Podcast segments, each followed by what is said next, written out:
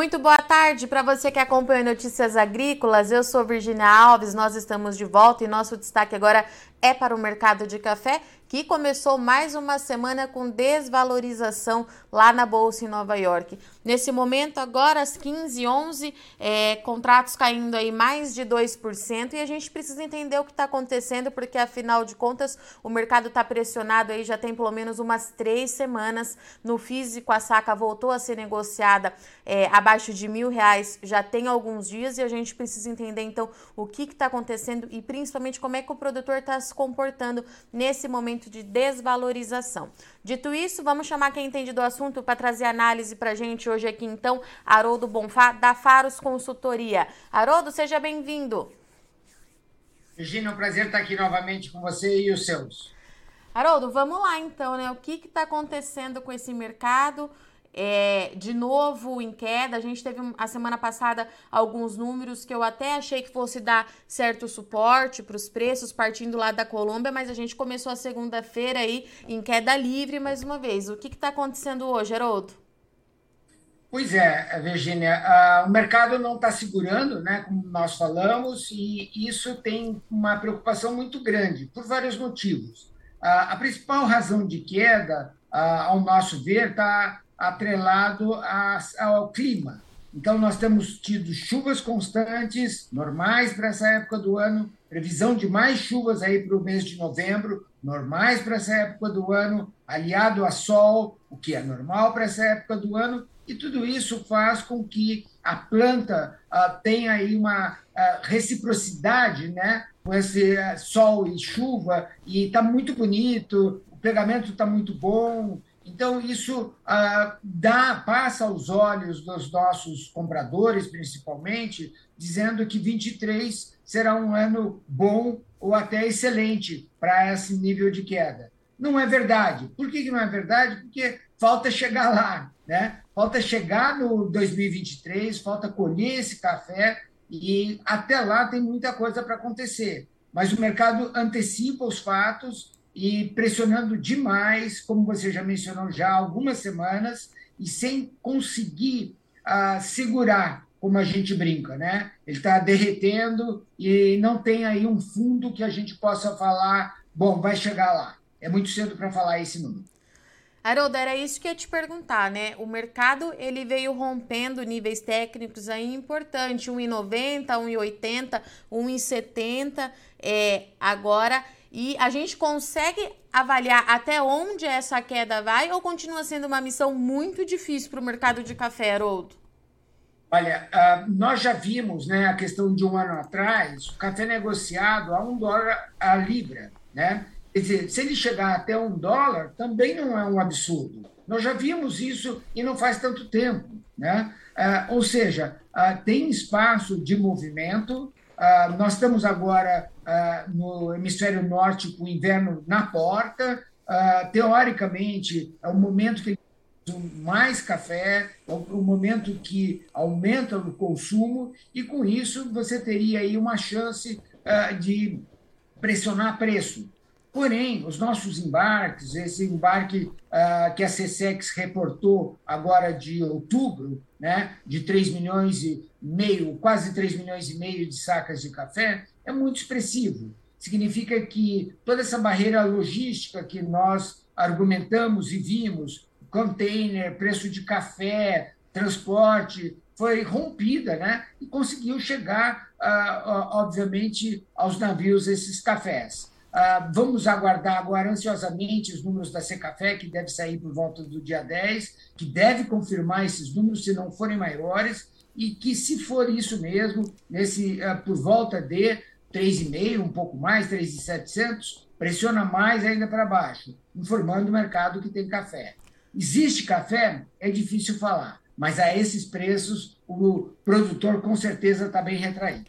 Haroldo, a gente sabe, é claro, que nessa época do ano a gente tem é, safra do Brasil entrando no mercado, é, independente do tamanho da safra, né, Haroldo? Os embarques, eles começam agora. Mas quando a gente fala de logística, Haroldo, eu queria entender no seu ponto de vista. Será que a gente está falando é, desse café já novo ou por conta de todos esses problemas logísticos que nós tivemos, tem também parte desse café, esse volume, né, tão expressivo que é café represado, né, que ficou para trás e agora a gente está voltando à normalidade. Como é que a gente avalia isso, Haroldo? É ótima lembrança, Virginia, porque quando o café estava é, naqueles níveis de 2,40, 2,50, muito produtor não quis embarcar. Arrumou uma desculpa, arrumou um, uma nova negociação e postergou esse embarque de tal forma que ele pudesse comprar no mercado as mais baratos, né? E que se eventualmente ele fez uh, essa estratégia, dessa vez é uma estratégia que deu certo porque ele não embarcando lá nos 2,40, agora ele embarcando a 1,60, 1,70, ah, comprando cafés aqui no mercado interno a preços mais competitivos, muito mais competitivos do que aqueles 1.600 que a gente estava vendo naquela época, mostra que ah, essa estratégia deu certo, ou seja, ele postergou. Porém, existem contratos vendidos, existem compromissos já assumidos. Você tem uma parte de negociação, mas tem uma outra parte que o, o, comprador precisa desse café, como já mencionei anteriormente, sobre o inverno. Então, é, há necessidade de embarcar. Aí fica aquela dúvida: existe espaço, existe pre, é, competi, é, frete competitivo para você embarcar? Resposta: sim, uma vez que nós estamos aí atingindo números muito significativos. Ou seja, essa é, conclusão, essa essa confusão, esse, esse, essa mistura das coisas permitiu com que saíssem esses números altos e que deve percorrer aí até o final do, do ano, agora 22 e começo de 23. Por quê? Porque já foi vendido esse café. E Haroldo, uma outra coisa que tem chamado muito minha atenção também, a gente sabe que o mercado de café é, ele é pautado por muitas variáveis nesses últimos dois anos, então o clima de fato ele comandou esse mercado, né, Haroldo? Mas a gente tem os outros números que na teoria, quando a gente começa a aprender sobre café lá nos fundamentos, teoricamente eram para ser é, dados altistas para os preços, como por exemplo a Colômbia divulgando aí mais um mês queda na produção, mas nem isso está segurando esse preço, Haroldo. Por que será? O mercado já precificou uma produção mais baixa da Colômbia em 2022? Como é que a gente justifica isso para o produtor?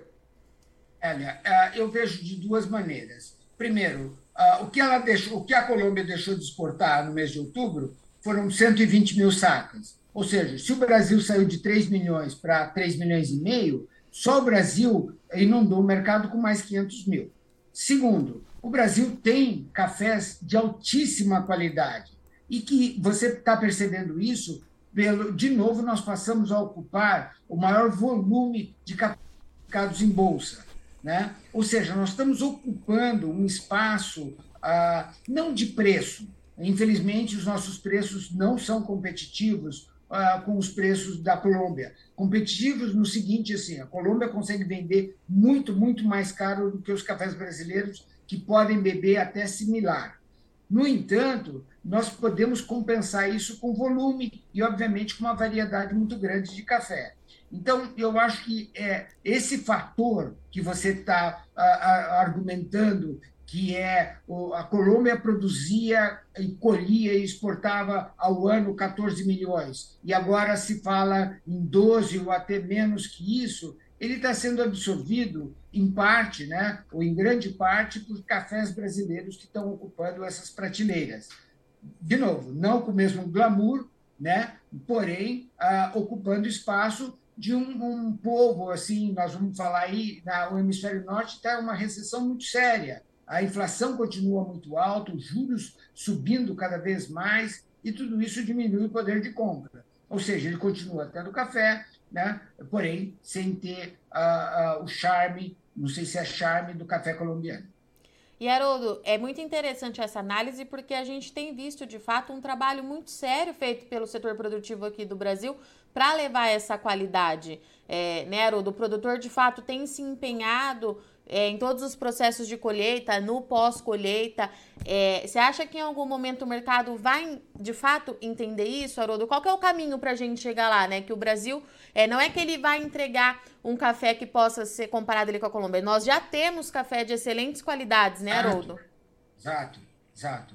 Então, Uh, nós aí precisamos de, de novo que os nossos gurus de marketing ou criem uma nova marca ou criem uma nova qualidade para distanciar né, aquele uh, velho café brasileiro né, para essas joias que a gente tem. Nós temos ganho concursos, nós temos o nosso specialty coffee está extremamente bem representado e reconhecido lá fora, porém não com o valor como ah, é, é devido. Né? Tem espaço, ah, é um caminho longo e temos que fazer. Estamos fazendo. Né? Ah, agora, esse momento ele é peculiar. Por quê? Porque com isso, caindo os preços aqui no mercado interno, o produtor fica desanimado frente ao trato cultural do café. Ele vai, os custos dele tanto de fertilizante, defensivo agrícola, é, mão de obras, continuam altos ou muito altos, com um preço remuneratório mais baixo. Isso prejudica demais a, a qualidade final por vir né, em 23. Então, essa equação é uma equação que o produtor tem que pensar bem em como ele reagir a isso né, e saber aí que lá na frente terá sua recompensa com quanto tenha cafés de alta ou altíssima qualidade. E, Haroldo, a gente fala no mercado interno abaixo de mil reais, aí pelo menos um tipo 6, é, bebida dura corrida nas principais praças de comercialização, pelo menos na última sexta-feira. É um nível técnico também aqui no mercado interno importante que o mercado rompeu, né? Então, Virginia, sim e não. Tá. Ele rompeu, com a dúvida. Por que não? Porque nós já vimos esses cafés finos negociados a 600, 800 reais no uhum. passado. Uhum. Né? É, é, é, esse número que nós conseguimos alcançar de R$ 1.600, por exemplo, é, foi uma coisa, infelizmente, muito fugaz, muito rápida. Né? Então, quem se aproveitou disso realmente foi um ótimo negócio. Porém, estatisticamente, esses números em reais, ah, mesmo até em dólares, eles não estavam condizentes com os seus níveis eh, mensais. Né? Ah, ou seja, sua média histórica, se você pegar 10 anos, 20 anos para trás. Né? Então, assim, é, infelizmente, acho que o que nós temos que voltar de novo é, é fazer muita conta, organizar bastante e ver se realmente isso, como que conduzir a sua melhor, a sua lavoura da melhor forma. Porque não sei, é, é difícil falar que isso vai voltar acima dos mil reais neste curto prazo. E, Haroldo, eu imagino que o mercado hoje tenha tido um dia mais tranquilo, travado, o produtor é mais cauteloso. Como é que foi por aí? Então, Virginia, falamos isso na sexta, falamos isso na quinta, falamos isso na quarta passada. O produtor, como eu já mencionei, ele, ele segura realmente, ele tem esse, esse conceito do travado, mas ele precisa uh, se posicionar.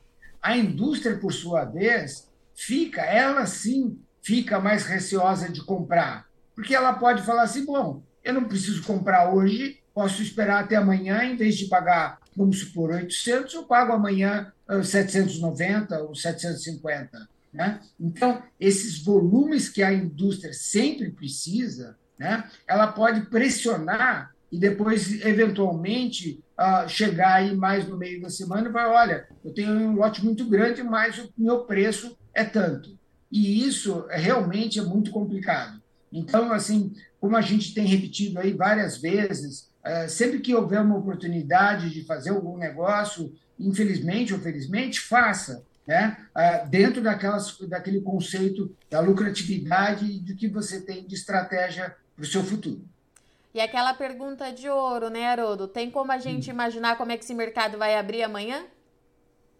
Então, Virginia, nada acontecendo, nada acontecerá. Ou seja, mercado caindo. Né? Se nós não tivermos nenhuma outra notícia é, catastrófica, quer dizer, amanhã tem uma eleição nos Estados Unidos que eles estão chamando que é o midterm, né? É, vai ser uma renovação importante tanto na Câmara, no Senado, alguns governadores nos Estados Unidos, isso pode fazer com que os democratas percam a, a sua hegemonia que eles têm, que hoje é extremamente frágil, mas se perder, o Biden vai ficar extremamente ah, perdido e com pouquíssima ação. Então, isso pode aí enfraquecer um pouco a economia americana, isso pode aí mexer um pouco o mercado internacional. Mas, fora isso, uh, o céu está uh, prometendo chuva, o que é bom, está prometendo sol, o que é bom. Essa onda de frio que passou, uh, acho que muito atípica, né, como você fala, teve já o seu papel, daqui a pouco ela vai embora. Ou seja, infelizmente, temos aí que aguardar, ver como é que o mercado vai digerir todas essas informações. Perfeito. Haroldo, obrigada, viu? pela sua participação mais uma vez. Portas sempre abertas. A gente continua se falando aí para tentar entender. Uma boa semana, meu amigo. Até a próxima. Virginia, é um prazer dividir um pouquinho aí com vocês e sucesso e muita conta, muito trabalho aí pela frente que nós todos merecemos. Um grande abraço. Portanto, essa foi a análise de Haroldo Bonfá, da Faros Consultoria, que trouxe para a gente aí o que está acontecendo com esse mercado do café, que continua em queda, caindo bastante, muito pressionado pelas previsões é, de chuva aqui no Brasil. De acordo com o Instituto Nacional de Meteorologia, os próximos dias, de fato, serão marcados aí com chuvas bastante significativas, expressivas e necessárias para o café nesse momento, né?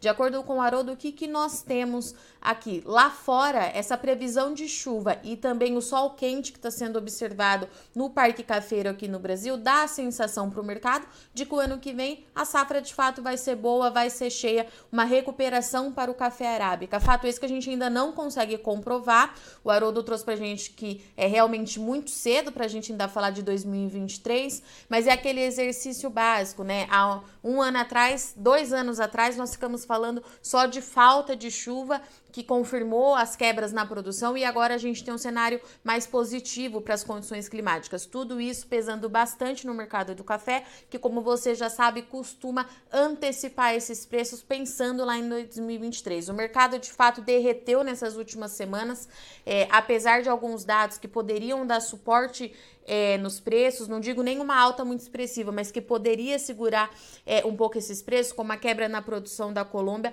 Isso não aconteceu, o mercado continua pressionado, a gente está com negociação ali Hoje, o mercado fechando março 2023 é, na casa de 1,67 lá em Nova York, então é um nível técnico importante. Tudo isso acaba refletindo também aqui no mercado interno.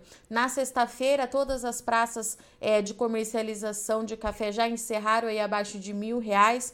De acordo com a Haroldo, é um volume, é um valor muito emocional para o produtor, pesa bastante e o produtor, é, com os preços atuais, de fato acaba travando, mas esse mercado não quer é, entregar, esse mercado não faz grandes negócios, mas à medida que vai precisando fazer caixa, ele acaba fechando é, uma negociação ou outra de acordo com a Aruda. Por parte da indústria, a indústria fica mais cautelosa, porque vendo a previsão é, das chuvas nas próximas semanas, acredita que esse mercado pode cair um pouquinho mais, então espera para fechar essa compra. Ou seja, o mercado do café continua travado, abriu a semana com baixa, a gente vai ter que acompanhar para ver o que acontece daqui para frente. A gente tem também é, a expectativa das exportações de café do Brasil, que deve sair ainda é, essa semana por parte do Secafé. A CSEX já trouxe mais de 3 milhões de sacas exportadas no mês passado. É um volume significativo e que, de uma forma ou de outra, também ajuda a pressionar as cotações. Bom, por hoje é isso. Eu agradeço muito sua audiência e companhia, mas não sai daí que Notícias Agrícolas volta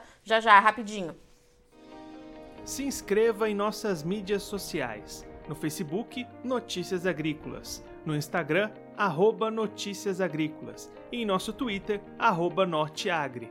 E para não perder nenhum vídeo, não se esqueça de nos acompanhar no YouTube e na Twitch Notícias Agrícolas Oficial.